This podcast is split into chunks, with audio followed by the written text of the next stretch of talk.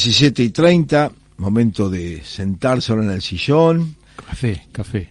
Con vos café, ¿no? Sí, sí. Con Horacio la copa de vino, con vos un cafecito, Un cafecito. eh, podemos prender un cigarro si te gusta y vamos a escuchar y disfrutar de este efeméride.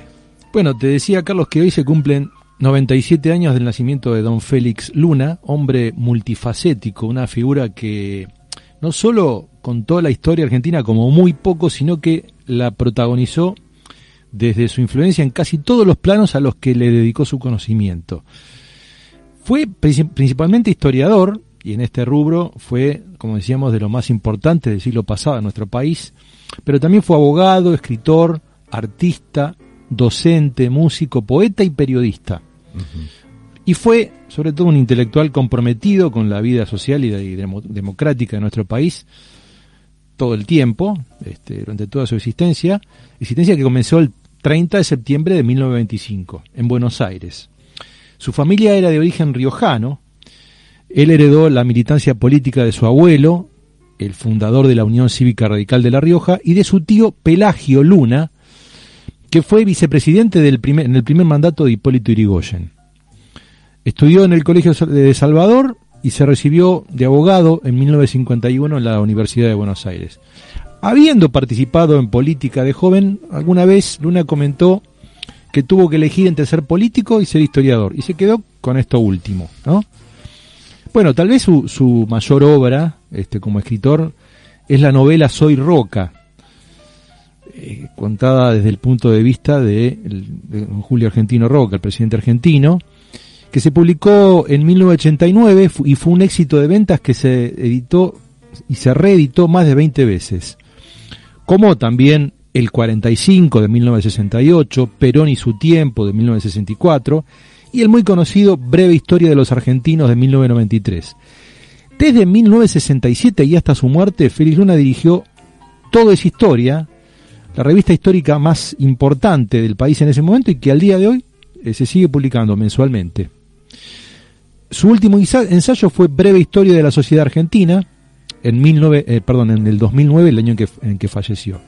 Bueno, y sí, uno de sus grandes logros fue difundir masivamente la historia argentina, llevarla a todos los públicos.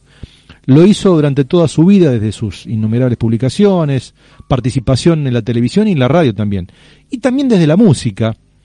Fíjate que en el año 1957, junto a Ariel Ramírez, armaron un conjunto musical que recorría los comités radicales, especial- especialmente Claro. frondicistas, ¿no? Claro. cantando canciones proselitistas. Había chamamé, zambas, milongas. Bueno, justamente con este gran músico compartieron la composición de obras varias, eh, por ejemplo, La Misa Criolla, Ahí está. canciones como Alfonsina y el Mar, ¿eh? Ah. la letra la escribió Félix Luna, o Juana Zurduy. El periodismo lo tuvo, por ejemplo, como editorialista en el diario Clarín, también en La Nación este, y otros diarios del país, durante la década de 1960 y parte de los 70. Fue docente universitario en la Facultad de Derecho de la UBA, en la Facultad de Humanidades de la Universidad de Belgrano y en la Facultad de Ciencias Políticas de la Universidad del Salvador. También fue funcionario público, tuvo algunos breves pasos, por ejemplo, en 1962 como jefe del Gabinete de Relaciones Exteriores y Culto, y entre 1986 y 1989 como secretario de Cultura de la Municipalidad de Buenos Aires. Eh, durante las intendencias de Julio César Zaguer y Facundo Suárez Lastra. Exacto.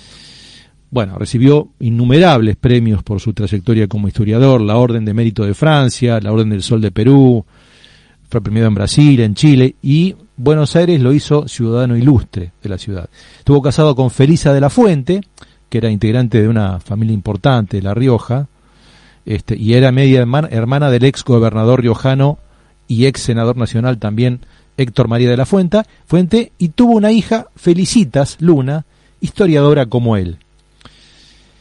Bueno, Félix Luna, quien le decían Falucho, eh, heredó de su papá, también Félix, que era médico, el gusto por el ajedrez, juego el que apoyó siempre que tuvo oportunidad, pero del que tenía una mirada bastante particular, que reflejó, y lo sabes muy bien, Carlos, justamente en la contratapa que escribió de tu primer libro, este, Jugadas de la memoria. Jugadas de la Memoria, breves historias del ajedrez mundial. En el 2006, sí. La leo, leo esa contratapa. Bueno, este, bueno. Dice, dice así, el ajedrez es un juego cruel pues solo termina cuando el oponente, el rey, es derrocado o cercado o peor aún, comido.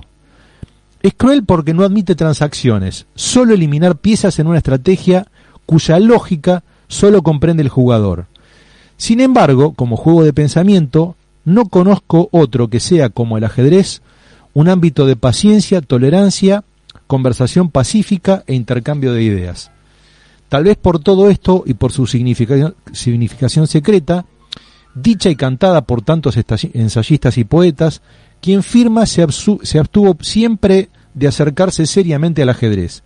Allí quedan en su misterio esa masa de conjeturas que esconden su tablero inamovible y sus piezas. No es para mí. Claro.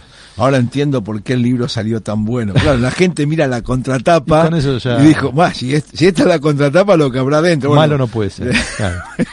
bueno, se equivocan algunas, pero bueno, ya con esa contratapa que me hizo Don Nada menos que Feliz Luna, ¿eh? Sí, sí, fue un, fue un gusto, la verdad. Y también, Carlos, por ejemplo, en, el, en su libro autobiográfico, no tan conocido, se llama Encuentros, hace referencias varias veces al ajedrez. Por ejemplo, cuando relata el, bueno, el duro, terrible episodio que le tocó vivir, en el que fue detenido y torturado en una comisaría de Bulón en 1951, durante, durante el segundo gobierno de Perón, porque había estado repartiendo volantes en apoyo a una huelga ferroviaria.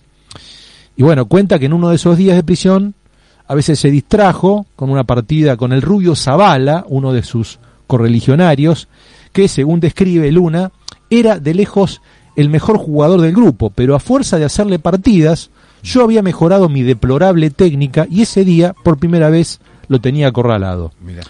U otra cuando describe a su papá, que este, bueno, eh, durante el gobierno de Marcelo T. de Alvear fue designado, esto a, principios de la década de 1920, médico de inmigración, cargo que perdió, eh, porque lo despidieron al llegar al poder Agustín Justo, y cuando se quedó sin ese empleo, trabajó en un, su consultorio que estaba en su propia casa, y cuenta Félix Luna, a la noche, después de cenar, invariablemente iba a un pequeño club donde se jugaba a las barajas, al billar y al ajedrez.